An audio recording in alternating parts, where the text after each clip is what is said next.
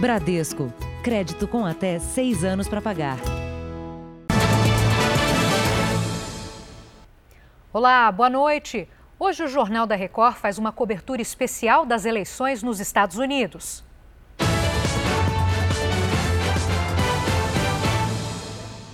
Depois de quatro dias de apuração, os Estados Unidos anunciaram que um presidente foi eleito, o democrata Joe Biden. De Washington, quem tem os detalhes ao vivo é a nossa correspondente Evelyn Bastos. Evelyn, boa noite. Oi, Sérgio, muito boa noite para você, para Giovana e para todo mundo que nos acompanha neste sábado. Olha, de acordo com as projeções das principais agências de notícias daqui dos Estados Unidos, Joe Biden conseguiu os 270 votos do colégio eleitoral, a maioria simples que era precisa para ele se tornar presidente. O Joe Biden conseguiu aí vencer na Pensilvânia, que é um dos estados mais importantes dessa disputa, que tem 20 delegados do colégio eleitoral. Mas a contagem de votos ainda continua em outros três estados estados, viu? A Geórgia, a Carolina do Norte e o Alasca. Biden já é um antigo conhecido na política americana e nessas eleições foi o candidato mais votado na história do país. Assim que assumir o mandato, vai se tornar o homem mais velho a chegar à Casa Branca. Neste mês, ele completa 78 anos de idade. E agora na reportagem a gente vai conhecer melhor quem é Joe Biden. My fellow Americans. O democrata foi eleito senador pelo estado de Delaware pela primeira vez em 1972 e cumpriu seis mandatos seguidos. Entre 2008 e 2016, foi vice-presidente de Barack Obama. Na vida pessoal, Biden enfrentou duas tragédias familiares: a morte da primeira esposa e de uma filha ainda bebê em um acidente de carro e décadas depois, a morte de um filho aos 45 anos, vítima de câncer no cérebro. Biden tem outros dois filhos. Um deles, Hunter, ficou bem conhecido durante a disputa eleitoral. Há suspeita de que ele teria usado a influência do pai como vice-presidente para fazer negócios com a Ucrânia. Os dois negam irregularidades. Depois de vencer Donald Trump em uma disputa acirrada nas eleições deste ano, Joe Biden vai ser o presidente mais velho a chegar à Casa Branca. No dia 20 de novembro, completa 78 anos. Trump tinha 70 quando assumiu o comando dos Estados Unidos. Biden e a vice Kamala Harris têm pela frente muitos desafios, principalmente em relação a um dos temas mais discutidos durante a campanha política, a pandemia. Para combater a Covid-19, Biden pretende disponibilizar testes gratuitos e criar um programa de rastreamento de novos casos. Na economia, ele quer aumentar o salário mínimo e impulsionar o mercado interno para que os americanos comprem mais produtos fabricados no país. Biden ainda promete reunir famílias de imigrantes ilegais que se separaram atravessando a fronteira do país. Veja agora outros destaques do dia. A repercussão no Brasil e no mundo do anúncio da vitória de Joe Biden. Presidente Donald Trump diz que a eleição não acabou e que vai recorrer à justiça. Tempestade ETA provoca destruição e mortes na América Central. Geradores garantem o retorno parcial da energia no Amapá. A operação de guerra para levar as urnas eleitorais até os lugares mais distantes do Brasil.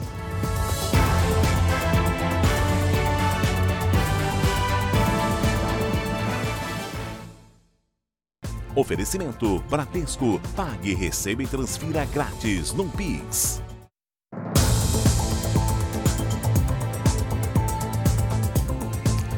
Vamos voltar aos Estados Unidos com a Evelyn Bastos para falar sobre o anúncio da vitória de Joe Biden nas eleições. Evelyn, como foi a reação aí em Washington? Olha, Giovana, as ruas aqui perto da Casa Branca ficaram lotadas. Uma multidão veio comemorar o resultado das eleições e muitas pessoas disseram estar entusiasmadas com possíveis mudanças. Mas a vitória do Biden não agradou a todos. Os eleitores republicanos de todo o país também foram às ruas para protestar. Eles dizem que houve fraude, embora nenhuma evidência tenha sido apresentada. E agora esperam que outros estados sigam o exemplo da Geórgia e comecem a recontar os votos, como a gente vê agora na reportagem. Panelaço, buzinaço, dança, Foi assim que a divulgação da vitória de Joe Biden foi comemorada em algumas partes do país. Poucos minutos após o anúncio de que Joe Biden foi eleito presidente dos Estados Unidos, a rua aqui na frente da Casa Branca ficou absolutamente lotada de apoiadores do democrata. Com muita festa, é inclusive difícil de perceber aonde que acaba essa enorme multidão. Eleitores como Margaret e Mark estavam emocionados ao celebrar também o fim das eleições. Para Brianna é tempo de esperança. Ela e as amigas trouxeram champanhe para comemorar e pretendem ficar por aqui até a madrugada. Mas para a campanha de Donald Trump, a corrida presidencial ainda não acabou. Logo depois que as projeções apontaram Joe Biden como vencedor, o Partido Republicano divulgou um comunicado negando os resultados e afirmou que a partir de segunda-feira vai contestá-los nos tribunais. Trump tem feito uma série de críticas à apuração e, sem apresentar provas, diz que as eleições têm sido alvo de fraude. Em diversos estados onde Biden foi projetado como vitorioso, eleitores republicanos pedem a recontagem dos votos. Ed Palmer espera que isso possa mudar o resultado das urnas. Caso contrário, para ele, Biden levará o país à beira do precipício. Nas redes sociais, Joe Biden disse estar honrado por ter sido escolhido para liderar o país e afirmou que será um presidente para todos os americanos, para aqueles que votaram e para os que não votaram. O ex-presidente democrata Barack Obama parabenizou Joe Biden e a vice Kamala Harris e acrescentou que a esposa Michelle e ele estão ansiosos para apoiar o próximo presidente e a primeira-dama Jill como puderem. O republicano Jeb Bush também parabenizou o presidente eleito. Ele é irmão do ex-presidente George W. Bush. E vamos ver como está até o momento a projeção feita pela agência Associated Press. Joe Biden ultrapassou hoje a marca dos 270 delegados necessários para ser considerado eleito. Ele tem 290 contra 214 de Donald Trump. O estado que deu a vitória ao democrata foi a Pensilvânia. Biden diminuiu uma diferença que era de 700 mil votos e passou a liderar. Hoje, ele abriu 38 mil votos na frente e foi declarado vencedor. Outro estado que também atraía as atenções era Nevada. Após alguns dias de poucos resultados, a liderança de Joe Biden foi confirmada. Ele levou com dois pontos percentuais de diferença sobre Donald Trump. E daqui a pouco a gente volta a falar da eleição nos Estados Unidos. Três mulheres foram mortas no Rio de Janeiro num período de 24 horas. Os suspeitos, ex-maridos ou companheiros. Ana Maria escapou da fúria do marido. Ele chegou em casa me xingando, passou a mão numa faca para poder me matar. Se o irmão dele não tivesse lá, eu tinha morrido. Outras três mulheres, num período de 24 horas, não tiveram a mesma sorte aqui no Rio de Janeiro. Luísa, Vanessa e Evelyn foram assassinadas pelos maridos e ex-companheiros. Nossa sensação é de revolta, sabendo que essa não foi a primeira mulher, como eu já disse, não vai ser a última também. É um Natal que a minha mãe vai passar sem a filha dela. Vanessa Santos foi encontrada morta com ferimentos provocados por uma faca na Baixada Fluminense. Segundo a polícia, o marido é o suspeito do crime. Segundo os vizinhos, eles brigaram na rua e ele veio falando que aquele dia ela não ia passar e aí foi quando aconteceu o crime. Também na Baixada, Luísa Helena do Nascimento da Silva, de 21 anos, foi morta em casa. O marido é apontado como suspeito. O motivo, ele teria se irritado com uma foto postada em uma rede social. Foi tomar banho, quando ela saiu do banheiro, ele por trás dela, ele efetuou três tiros nela. Esses casos retratam com fidelidade o perfil das vítimas de feminicídio no Rio de Janeiro. O levantamento da Escola de Magistratura foi baseado nos processos julgados pelo Tribunal de Justiça do Estado. Mais de 70% das mulheres eram mães e 90% dos agressores moravam ou tinham vínculo íntimo com elas. Evelyn de Santana Rosa, de apenas 17 anos, não foi diferente. Mãe de um menino de um ano e dois meses, ela foi morta com um tiro na cabeça. O ex-namorado e pai da criança é o principal suspeito. Ele sempre falava: Tu não vai ficar comigo, não vai com ninguém, eu vou te matar. Ele não aceitava a separação, entendeu? O Ministério Público do Mato Grosso denunciou os pais da adolescente que matou uma amiga com um tiro no rosto num condomínio de luxo em Cuiabá. O promotor de justiça Milton Pereira Merquiades denunciou o empresário Marcelo Martins Sestari e Gabi Martins Sestari, pais da adolescente de 15 anos que matou Isabelle Guimarães Ramos, de 14 anos. Eles vão responder por homicídio culposo, corrupção de menor, porte ilegal de arma, fraude processual e ainda por entregar arma para menor de idade. A denúncia acontece quatro meses após o assassinato. Caso sejam condenados, os pais da menor atiradora podem pegar até 15 anos de prisão. No entendimento da justiça, eles teriam cometido corrupção ao entregar a arma para a filha, que acabou atirando contra o rosto de Isabelle. A família da jovem mantém a versão de que o tiro foi acidental, mas a perícia detalhada, com a reconstituição do crime, concluiu que há elementos suficientes para apontar que houve a intenção de atirar. A adolescente acusada de ato infracional análogo a homicídio doloso chegou a ser conduzida ao centro socioeducativo, mas foi liberada menos de 24 horas depois. Nesta semana, o Ministério Público se manifestou contrário ao habeas corpus e pediu que ela seja internada novamente. Ainda não há uma definição se a Justiça irá acolher o pedido. Vamos agora aos números de hoje da pandemia de coronavírus no Brasil. Segundo o Ministério da Saúde, o país tem 5 milhões 653 mil 561 casos de Covid-19. São 162.269 mortos. Foram 254 registros de mortes nas últimas 24 horas. Até a última quarta-feira, já são 5 milhões 64 mil 344 pacientes curados e 364 4.575 seguem em acompanhamento. Depois de meses de dificuldades financeiras, muitas famílias não escaparam das dívidas acumuladas. Para começar o ano com nome limpo, a saída é aproveitar os feirões. E agora os endividados podem negociar os débitos virtualmente e com descontos que podem chegar a mais de 90%. Uma, duas, três. É conta que não acaba mais e dinheiro de menos. O emprego tá, não tá tendo no momento, eu estou fazendo uns bicos, né? Para mim poder manter minha família, para não ficar parado. Então é assim que eu estou indo levando a vida, entendeu? Nos últimos meses, com poucos bicos, a situação piorou muito para a família. A gente se divide para pagar as contas. Vamos pagar uma um mês, aí a outra paga outro. Aí quando vai ver, tá aquela bola de neve, vai começar tudo de novo. Tem muita família brasileira passando o mesmo sufoco. De cada quatro, uma tem dívidas em atraso. A solução para muitos inadimplentes são as feiras organizadas para acertar os débitos e limpar o nome. Só que essa imagem aí é antiga. Na pandemia, tudo cancelado.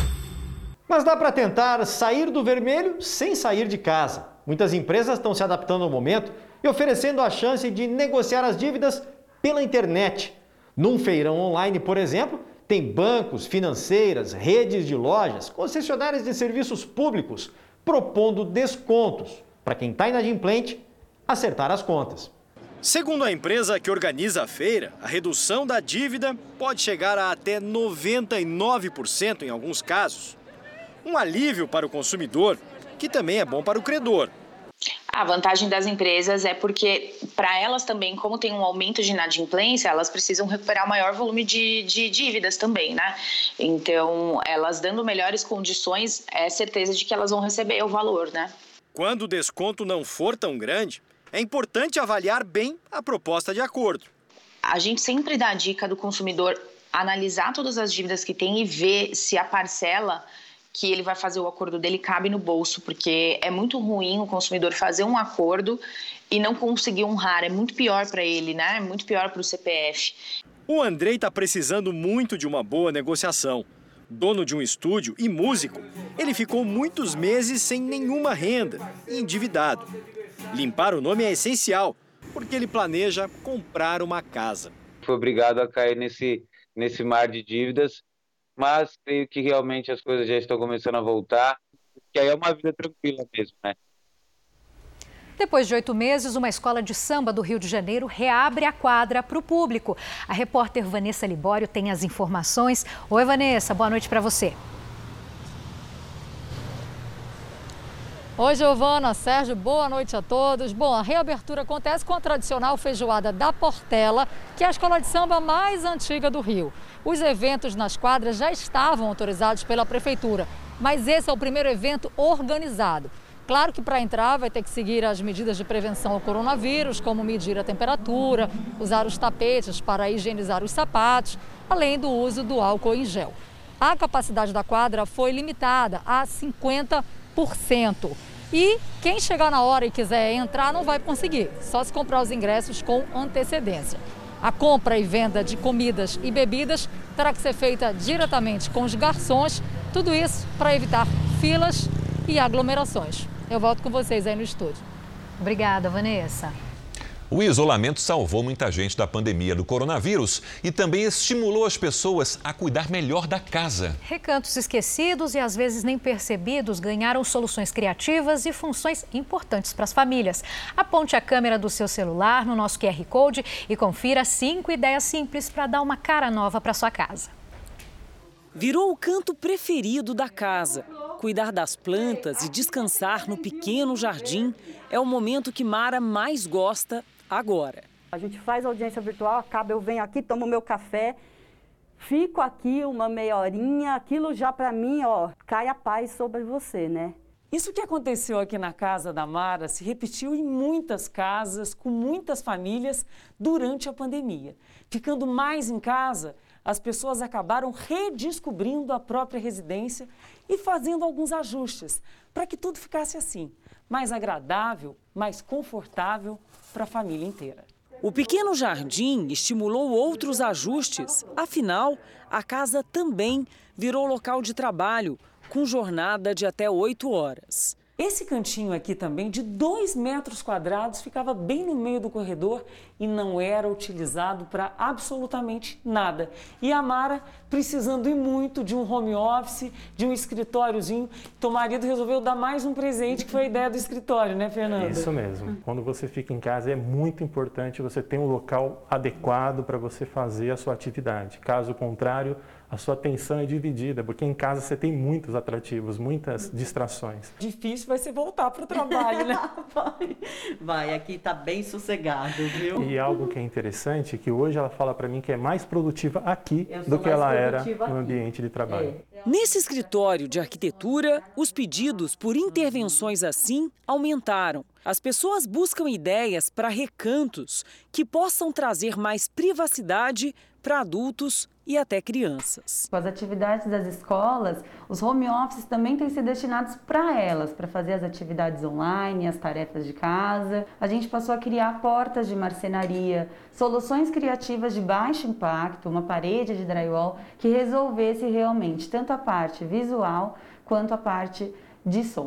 E áreas verdes de descanso, mesmo que apenas uma paredezinha, só para relaxar. Jardins verticais, áreas de leitura, de descanso, com uma área de poltrona, para que eles possam realmente relaxar e ter um momento maior de lazer, já que eles estão passando tanto momento em casa. Veja a seguir o que disseram as autoridades brasileiras sobre a eleição nos Estados Unidos. E a operação de guerra para garantir as urnas eleitorais que elas cheguem em todo o Brasil.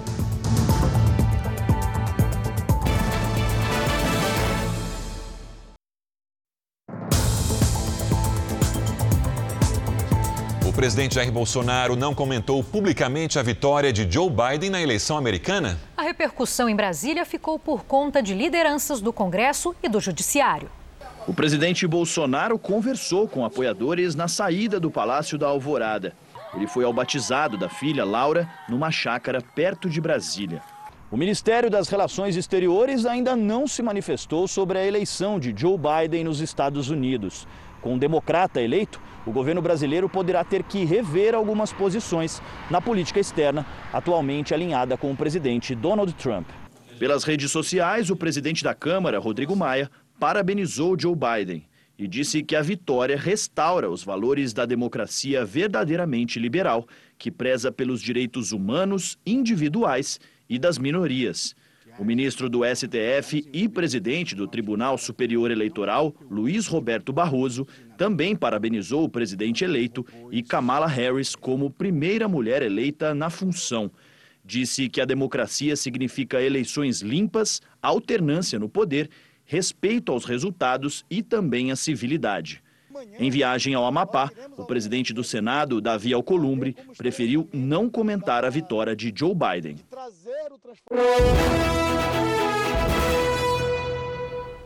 O fim de semana foi de preparação das urnas eletrônicas em todo o país. Uma verdadeira operação de guerra para garantir o voto nas regiões mais distantes do Brasil. O mesmo procedimento é repetido nos 26 estados e no Distrito Federal. Uma a uma, as urnas são configuradas e identificadas. É nesta etapa que são inseridos os nomes dos vereadores, prefeitos e eleitores. Este lacre azul é o que garante que os dados estão seguros. No Rio Grande do Sul, o trabalho envolveu cerca de mil pessoas. Mais de 26 mil urnas foram ajustadas. A urna eletrônica, ela não é não tem nenhuma conexão com a internet, não tem Wi-Fi, não, não é ligada em lugar nenhum. Cada etapa foi acompanhada por juízes, promotores eleitorais e também pela Ordem dos Advogados do Brasil. Em Bauru, interior de São Paulo, todas as urnas já estão prontas. Por lá, drones da Polícia Federal vão fiscalizar os locais de votação no dia 15 de novembro. Em todo o Brasil, serão 100 aeronaves. A expectativa é que os resultados saiam até às 7 da noite do mesmo dia. Em todo o país, cerca de 148 milhões de eleitores estão aptos a votar. São mais de 5.500 municípios. 19 mil prefeitos e mais de meio milhão de vereadores concorrem nas eleições. Segundo o Superior Tribunal Eleitoral, quase 650 milhões de reais devem ser gastos na organização das eleições deste ano. O custo mais alto de uma eleição é com a distribuição das urnas. E de todo o Brasil, o Pará é o estado que tem a logística mais cara. Chega a comprometer cerca de 30% da verba prevista para a eleição. O acesso a algumas regiões é tão difícil que é preciso usar aviões e barcos. São mais de três dias de viagem. As urnas das zonas eleitorais mais distantes já começaram a ser enviadas. Lá vão permanecer sob a proteção de militares do Exército e agentes da Polícia Federal. E para quem tem dúvidas de onde as urnas são feitas, fica aqui esta imagem. A indústria é brasileira. A Polícia Federal fez uma operação para apurar denúncias de irregularidades na campanha do candidato a prefeito de Vitória, no Espírito Santo, Fabrício Gandini. Documentos, computadores e equipamentos foram apreendidos na sede da prefeitura e em empresas de publicidade. As denúncias são de abuso de poder econômico, político e uso indevido de meio de comunicação e apuram se Gandini estaria se valendo de vantagens indevidas pagas por pessoas jurídicas decorrentes de contratos firmados pela Secretaria de Gestão, Planejamento e Comunicação da Prefeitura de Vitória. O processo foi ajuizado pela coligação Vitória Unida é Vitória de Todos, formada pelos partidos republicanos, democratas, Solidariedade e MDB. A Prefeitura de Vitória informou que nenhum contrato da administração pública de qualquer natureza é utilizado em benefício de terceiros. Já a coordenação da campanha de Fabrício Gandini disse que as acusações são infundadas e têm o objetivo de tumultuar o processo eleitoral. Veja agora os destaques do próximo Domingo Espetacular. É exclusivo. Câmera de segurança flagra crime e coloca policial militar na cadeia. As imagens desmentem a versão dele de legítima defesa. No dia em que o cometa Harley passou pela Terra, o filho desse casal desapareceu. Na mesma época, este homem foi sequestrado quando ainda era criança. O exame pode unir as duas histórias e, por fim, a um mistério de mais de 30 anos. Há seis anos, o humorista Leandro Hassum tomou uma decisão que mudou a vida dele. Cirurgia bariátrica. Vale mesmo a pena? E o resultado? É para sempre? Por onde anda Frank Aguiar? O cantor de forró que vive numa mansão fez uma revelação surpreendente. Depois de 30 anos de carreira, ele decidiu mudar de nome. Quer saber qual? É no Domingo Espetacular. Logo depois da Hora do Faro. Até lá. Veja a seguir a reação no mundo ao anúncio da eleição de Joe Biden. E o socorro a uma criança na tempestade que provocou destruição e mortes na América Central.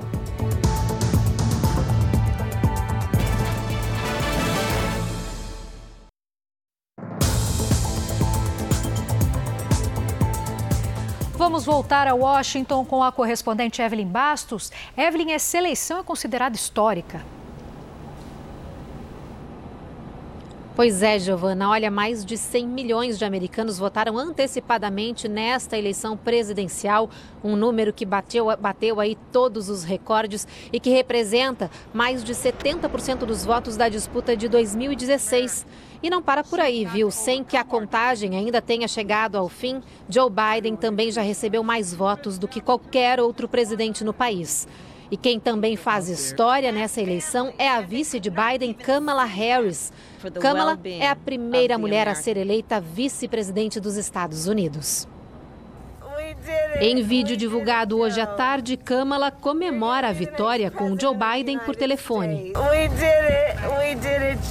Nós conseguimos, Joe. Você será o próximo presidente dos Estados Unidos. Kamala Harris é filha de imigrantes, mãe indiana americana e pai jamaicano. Aos 56 anos, a senadora democrata chegou às urnas com a força de ter sido a primeira mulher negra eleita procuradora-geral no estado da Califórnia. E também a primeira de ascendência sul-asiática no Senado. Kamala é formada em artes pela Universidade de Howard, em Washington, e em direito pela Universidade da Califórnia.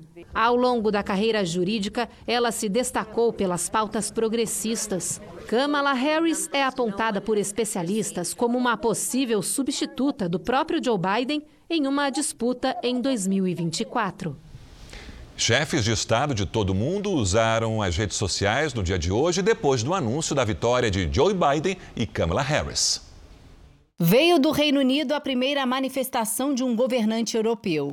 A América é o nosso aliado mais importante e espero ansiosamente para trabalharmos juntos. Essas foram as palavras do primeiro-ministro britânico Boris Johnson.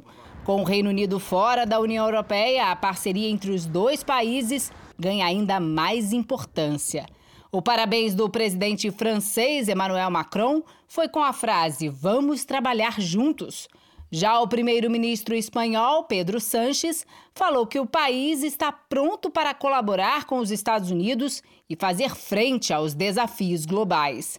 A chanceler Angela Merkel, primeira mulher a ocupar a liderança da Alemanha, parabenizou Kamala Harris e completou que está ansiosa pela futura cooperação com Joe Biden.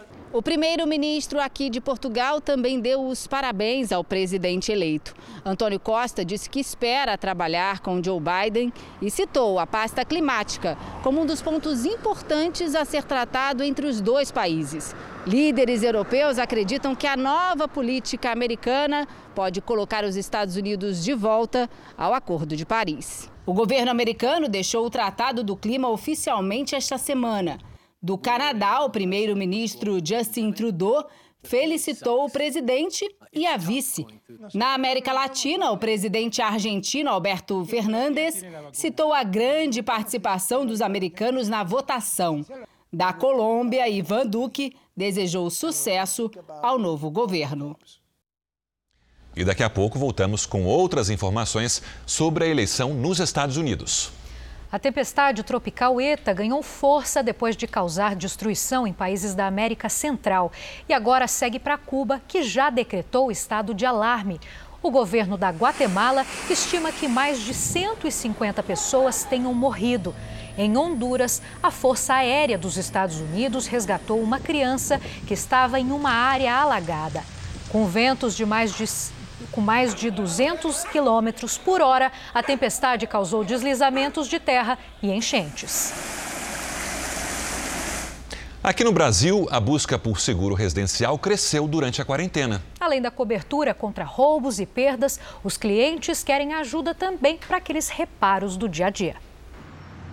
Só agora, trabalhando em casa, foi que a Mônica percebeu que o sofá da sala está precisando de um trato é a oportunidade de acionar pela primeira vez um dos serviços do seguro residencial que ela contratou há quatro meses. Eu vou precisar usar para limpeza do sofá, porque dentro de casa, com criança pondo o pé, eu vou utilizar também a, a, a limpeza da caixa d'água, que é para dar uma folga para o marido. O aumento na demanda por seguros residenciais tem relação com o maior período das pessoas em casa durante a quarentena.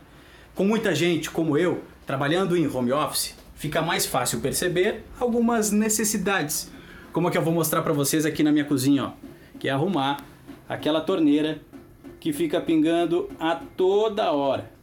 Os seguros, que oferecem serviços adicionais, como o de encanador e eletricista, por exemplo, são os que mais cresceram. Então você tem aí seguradoras oferecendo assistência para o notebook, assistência para o telefone, e isso tem sido muito bem aceito entre os segurados.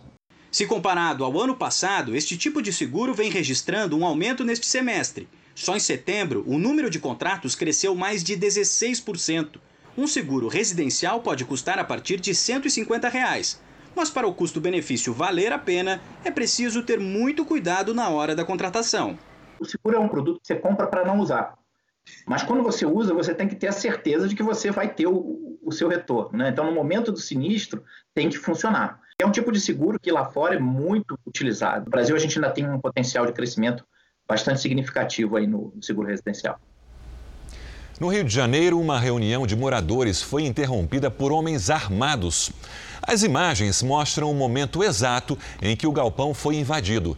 Segundo a polícia, os invasores eram traficantes que reclamavam a retirada de carros da rua que poderiam atrapalhar uma possível fuga. Houve troca de tiros com a polícia do Rio, mas ninguém ficou ferido. Olha, durante um mês, os repórteres do Câmera Record percorreram mais de 2 mil quilômetros pela rodovia mais polêmica do país. É o especial Transamazônica Estrada Sem Fim 50 anos. Se você tivesse que definir a Transamazônica em uma frase. Melhor rodovia do mundo. Olha só a densidade da poeira que tem aqui acumulada.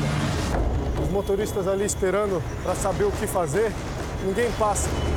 Aqui ele morreu e meu filho se acabou saculado na estrada. Eu sou marcada para morrer. Só que é capaz de dar minha vida pela dela.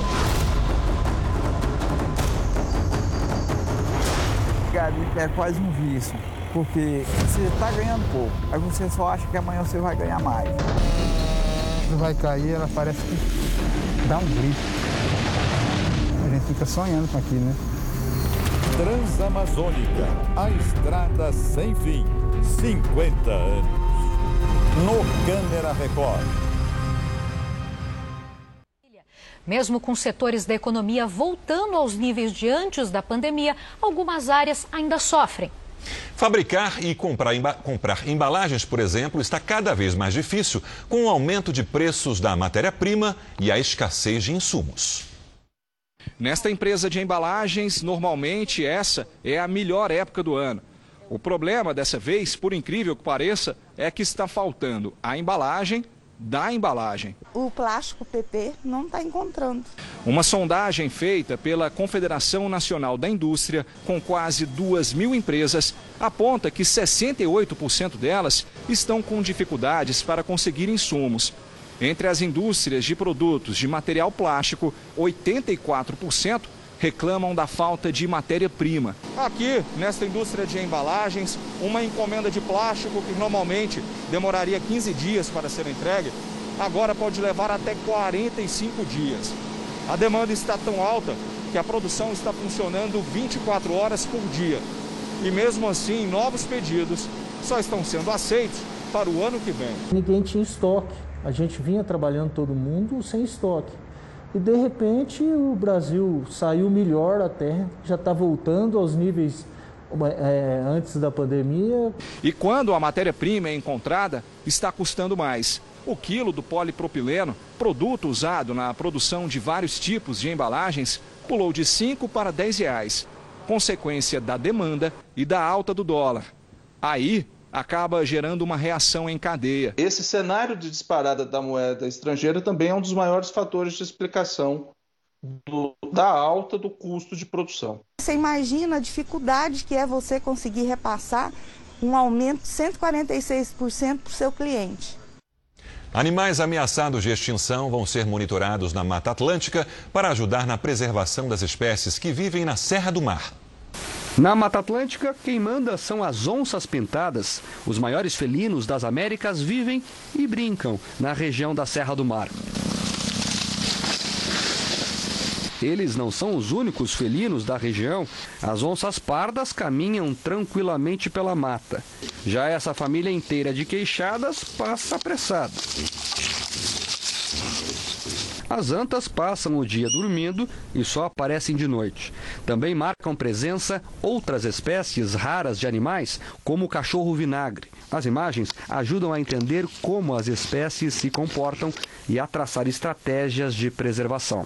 Pesquisadores dos institutos Cananéia e Manacá se uniram no programa Grandes Mamíferos da Serra do Mar, que vai monitorar 17 mil quilômetros quadrados de Mata Atlântica, área equivalente a 11 cidades de São Paulo. Essas imagens ajudam a gente a mapear a ocorrência de, dessas espécies ameaçadas na, na região e a gente consegue saber se elas estão aumentando ou diminuindo ao longo do tempo. O sucesso do projeto depende do local onde as câmeras são instaladas. Os pesquisadores precisam ficar atentos a vestígios, como por exemplo pegadas. Os equipamentos ficam camuflados, geralmente em troncos de árvore, e contam com sensor de presença e sistema infravermelho, que permite a captura de imagens, inclusive à noite. A escolha de roteiros de patrulha com a Polícia Ambiental onde ocorre mais esse tipo de animal. Muitas vezes, né, esses animais são bastante caça é, perseguidos por caçadores, né?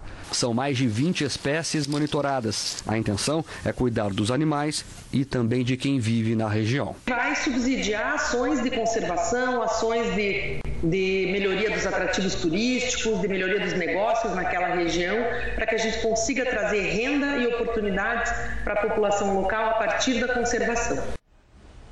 Em tempos de pandemia, a máscara passou a ser um item fundamental. Tem gente que prefere cores neutras, tem aqueles que abusam das coloridas. Agora, já imaginou poder usar uma que é a sua cara, hein, Sérgio? Deve ser divertido, Giovana. No Rio de Janeiro, um artista plástico faz sucesso com máscaras personalizadas que imitam o rosto da pessoa. A novidade agradou os cariocas.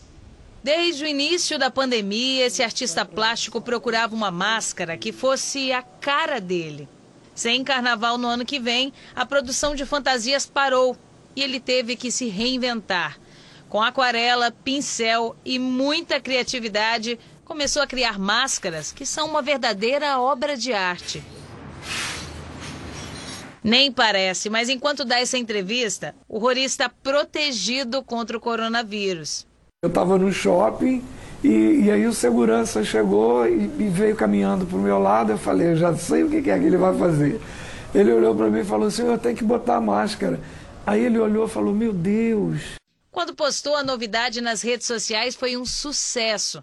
Para dar conta de tanta encomenda, agora passa dia e noite no ateliê. Ele leva em média duas horas para fazer cada uma. O acessório tem preço, mas o idealizador das máscaras não revela diz que depende da dificuldade de cada rosto. O Rori está terminando agora mais uma encomenda. Ele olha a foto da pessoa e passa todos os detalhes, o formato do rosto, marcas de expressão, tudo para o tecido. E o resultado é esse daqui. Tal tá não tá minha cara. Agora, vamos combinar? O Roriz fez a minha versão com filtro. Tem disso mesmo, Roriz? O pessoal faz o artista plástico um cirurgião plástico. Com certeza. Sempre pedem um pouquinho que mudem a boca, que bote uma pinta, um piercing. Sempre tem esse ajustezinho e essa brincadeira, né? O sorrisão não aparece na máscara, mas pelos olhos dá para ver a reação de quem recebe uma personalizada. É que o artista pede fotos sérias, que dão um resultado mais realista. Olha só como ficou a máscara do Wesley. É quase um segundo rosto. As pessoas olham, riem bastante, comentam, param. Já teve momentos de tirar fotos com as pessoas, pedir para tirar fotos. Nós fomos às ruas para conferir a reação dos cariocas. O retorno é imediato. O pessoal gosta, dá risada. Muita gente só percebe o truque quando chega bem pertinho. Tá sensacional. Quando a gente chegou mais perto, eu percebi. Um jeito leve e divertido que o Roriz encontrou para viver esses tempos de pandemia. Tipo, eu consegui. Né? Eu cheguei, eu fiz com que ela, através da, daquela coisa que está sufocando, é, trouxe um momento de felicidade, né? Ficou alegre, ficou feliz. É, isso é muito bom, esse retorno, né? essa troca. Em Israel, 70% dos resíduos encontrados nos mares e nas praias são de plásticos descartáveis. Com a crise do coronavírus, máscaras e luvas se juntaram a esse lixo. Autoridades tentam conscientizar a população e os turistas sobre esse problema que afeta a todos. Chega de plástico nas praias. Essa é a mensagem de milhares de voluntários que recolhem o lixo da orla e do mar. Até crianças participaram da iniciativa. Vários grupos ambientais, em conjunto com as autoridades israelenses, querem não apenas limpar, mas proibir completamente o plástico nas praias.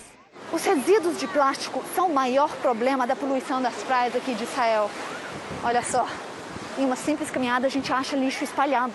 70% do lixo encontrado no mar e na areia são plásticos, sacos, copos, embalagens. E as praias de Tel Aviv estão entre as três mais poluídas por restos de plástico em toda a região do Mediterrâneo.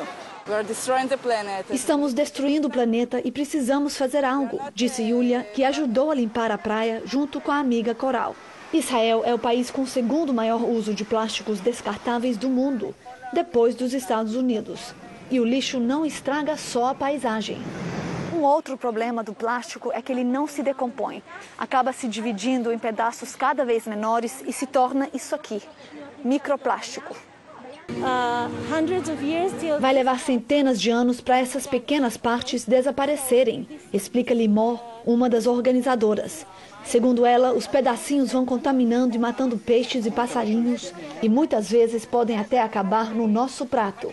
E com a crise do coronavírus, máscaras e luvas também passaram a fazer parte do lixo encontrado nas praias. Mas iniciativas como essa podem despertar a conscientização.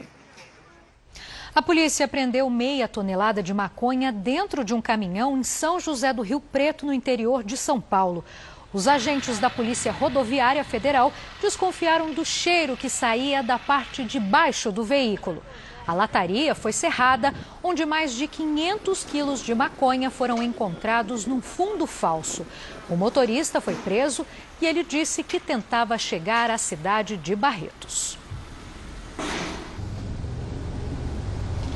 O técnico Cuca dos Santos foi diagnosticado com coronavírus neste sábado. Depois de apresentar mal-estar e também dor de cabeça, o treinador de 57 anos foi internado no Hospital Sírio-Libanês, onde vai ficar em observação e isolamento.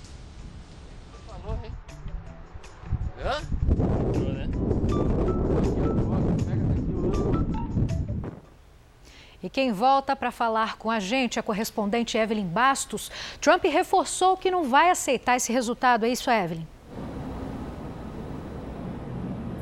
É isso mesmo, Giovana. Trump já anunciou aí que vai levar essa disputa até a última instância e agora há pouco a Casa Branca divulgou que ele não vai falar hoje. Mas há alguns meses já o presidente vem demonstrando preocupação com a confiabilidade dos votos enviados pelo correio.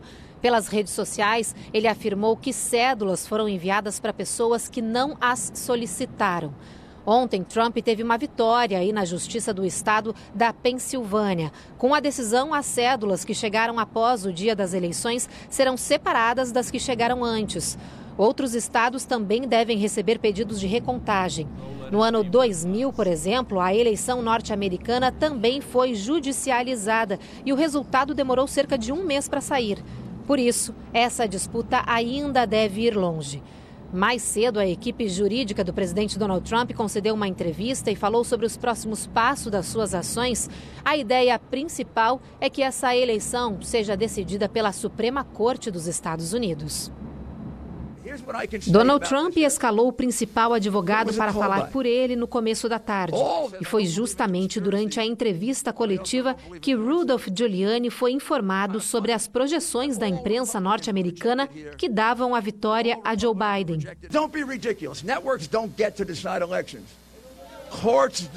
Enquanto isso, Donald Trump jogava golfe, uma demonstração de que estava tranquilo e confiante na equipe jurídica. Levar essa disputa aos tribunais agora é a estratégia principal da campanha de Donald Trump para reverter esse placar. A partir de segunda-feira, tribunais de todo o país receberão pedidos de recontagem de votos. A equipe de Trump fala em fraude nas eleições, principalmente nos votos enviados pelo correio. Para Donald Trump, a eleição está longe de acabar. É o que diz um comunicado publicado no site da campanha do republicano. O texto afirma que Joe Biden está se apressando em fingir que é o vencedor porque os democratas não querem que a verdade seja exposta. A Pensilvânia é o principal foco dos advogados. Giuliani afirma que os observadores republicanos não puderam acompanhar de perto a contagem dos votos. Isso é inédito, é ilegal, é inconstitucional e vamos apresentar uma ação contestando isso. O advogado não apresentou evidências, mas disse que vai provar na justiça. O restabelecimento total da energia no Amapá só deve ocorrer em 10 dias. Geradores abastecem parcialmente a capital, Macapá, e algumas cidades do interior. O ministro de Minas e Energia e o presidente do Senado foram vistoriar as obras na subestação que pegou fogo na última terça-feira. A energia começou a voltar aos poucos em Macapá com a chegada de geradores. Este comerciante pôde reabrir o açougue e tentar amenizar o prejuízo. Perda mesmo, uns 8 mil reais de carne que a gente teve que jogar fora, que não prestou. A volta da energia fez aumentar a procura pelos caixas eletrônicos. O apagão começou na terça-feira, depois que um raio provocou um incêndio na subestação de energia, responsável pelo abastecimento de 90% do estado. Mais de 750 mil pessoas foram prejudicadas. No início da tarde, mais uma aeronave veio de Manaus com mais equipamentos. No fim da tarde, o presidente do Senado, Davi Alcolumbre, e o ministro de Minas e Energia, Bento Albuquerque, chegaram à capital do Amapá. Eles vieram acompanhar os trabalhos de reparo para o restabelecimento de energia. Amanhã, nós iremos ao Laranjal do Jari para ver como está o andamento da de trazer o transformador de Laranjal do Jari da própria empresa. A previsão, segundo o ministro, que o Estado passe por racionamento de energia. Já temos cerca de 65% da carga retomada. Acreditamos que até o final da próxima semana 100% da energia esteja restabelecida no estado do Amapá. Na casa da Paula, o que tinha na geladeira foi perdido. Até para conseguir água, ela teve que improvisar. Lá na frente da casa, que tem a torneira baixinha, tá caindo de lá que a gente está parando. Se não beber água da torneira, se morre de sede. Veja a seguir as últimas informações sobre a eleição nos Estados Unidos. E ainda os cinco anos de abandono das vítimas da tragédia de Mariana.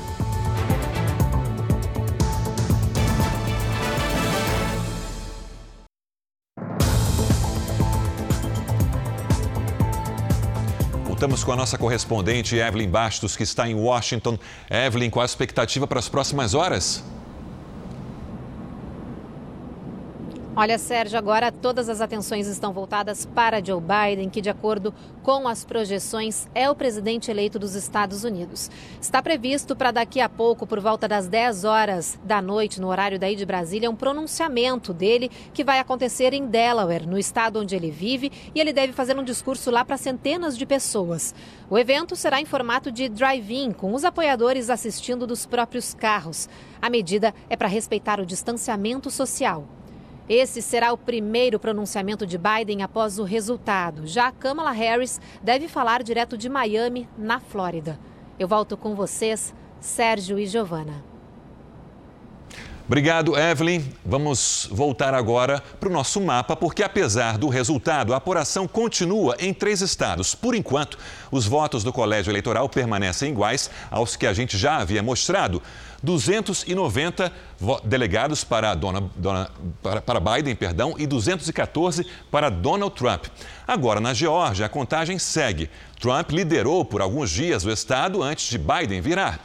A diferença nesse momento é pequena, cerca de 7.500 votos. Lembrando que o secretário do estado da Geórgia já anunciou que haverá sim recontagem.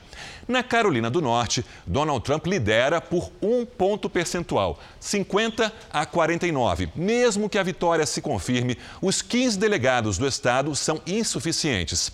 E no Alasca, a situação é a mesma há dois dias. 50% dos votos foram contabilizados e Donald Trump vence com folga até o momento, 62% a 34%, isso segundo a agência Associated Press.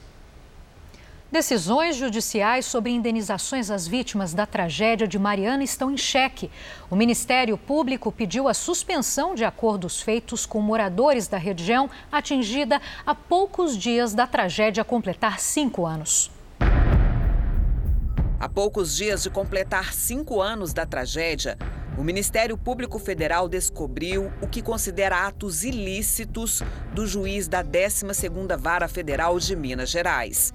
Segundo o MPF, as decisões do magistrado trazem prejuízos à reparação dos atingidos. Mário de Paula Franco Júnior, responsável por julgar os casos que envolvem toda a bacia do Rio Doce, deu parecer favorável a 13 processos em que as vítimas deixariam de receber a indenização total por terem aceitado um acordo de 10 mil reais. Fica claro aqui que essas pessoas ganharam é, nesses processos do mesmo jeito que meu filho de quatro anos ganha de mim no xadrez. Né? É, essa é uma falsa vitória. É, os números são ruins, materialmente ruins. É, se tabelou, por exemplo, o dano moral em 10 mil reais, quando a gente sabe que um cancelamento de voo hoje gera uma indenização de 10 mil reais. Com valores que nós consideramos ridículos, valores baixos, valores que absolutamente não fazem a reparação integral. Uma força-tarefa formada pelos procuradores pediu suspensão dos processos. Nenhum dos acusados responde mais por crime de homicídio e lesão corporal. Inicialmente, o Ministério Público Federal indiciou 21 pessoas. 15 foram excluídas por decisões judiciais. Das que restaram, entre elas o então presidente da Samarco, Ricardo Vescovi, respondem por inundação qualificada com pena de 6 a 12 anos de prisão, desabamento e crimes ambientais. Em relação aos danos causados ao meio ambiente, Minas, Espírito Santo e governo federal aplicaram cerca de 720 milhões de reais em multas. Até agora foram pagos 100 milhões de reais. O delegado da Polícia Federal, líder da investigação na época, disse que ficou claro que os responsáveis sabiam do risco de desabamento. Eram questões eh, anteriores de, de uma série de problemas que essa barragem já apresentava há vários anos.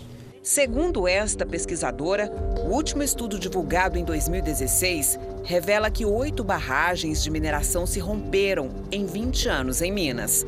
Para evitar os desastres, é necessária a criação de um marco jurídico que busque punição. A solução para Mariana seria a união dos atingidos e órgãos de defesa e a implantação das assessorias técnicas independentes. Karine diz que a Samarco tem maquiado as reparações. A gente percebe é que essa é mais uma violação, porque isso manipula a opinião pública, né? isso satisfaz os acionistas das empresas, mas o povo consegue, continua sofrendo. O povo está passando fome em muitas regiões e em muitos lugares. Luzia era a cerimonialista da região, organizava os casamentos. Com o lugar destruído, também ficou sem trabalho. E agora vive na expectativa da entrega de casas também prometidas pela Samarco. Está escrito ali, ó, são os assassinos. E o que eu falo que eles são os assassinos é porque eles acabaram com o meu sonho. Eles acabaram com a minha condição de final de vida boa. Eles acabaram com a minha convivência familiar. Eles acabaram com o futuro que eu tinha para dar para o meu filho. Eles acabaram com tudo que eu não posso voltar mais atrás para voltar a fazer. Tudo que eu estudei, tudo que eu fiz foi tudo para a lama. Está enterrado aqui, ó, debaixo. A Renova é controlada pela mineradora Samarco e foi criada para cuidar das indenizações. A fundação afirma que foram destinados um bilhão de reais para as obras de 309 casas e infraestrutura da nova cidade e que a pandemia atrasou as obras. A Justiça Federal informou que o juiz Mário de Paula Franco Júnior, citado na reportagem, não vai se manifestar. O Corpo de Bombeiros do Rio de Janeiro treina uma tropa animal na base da brincadeira, mas com a missão muito séria de salvar vidas. São os cães labradores usados em operações de resgate. Que tal trabalhar em família e a cada mola dentro ganhar carinho e uma recompensa? Boa, garoto! Isso!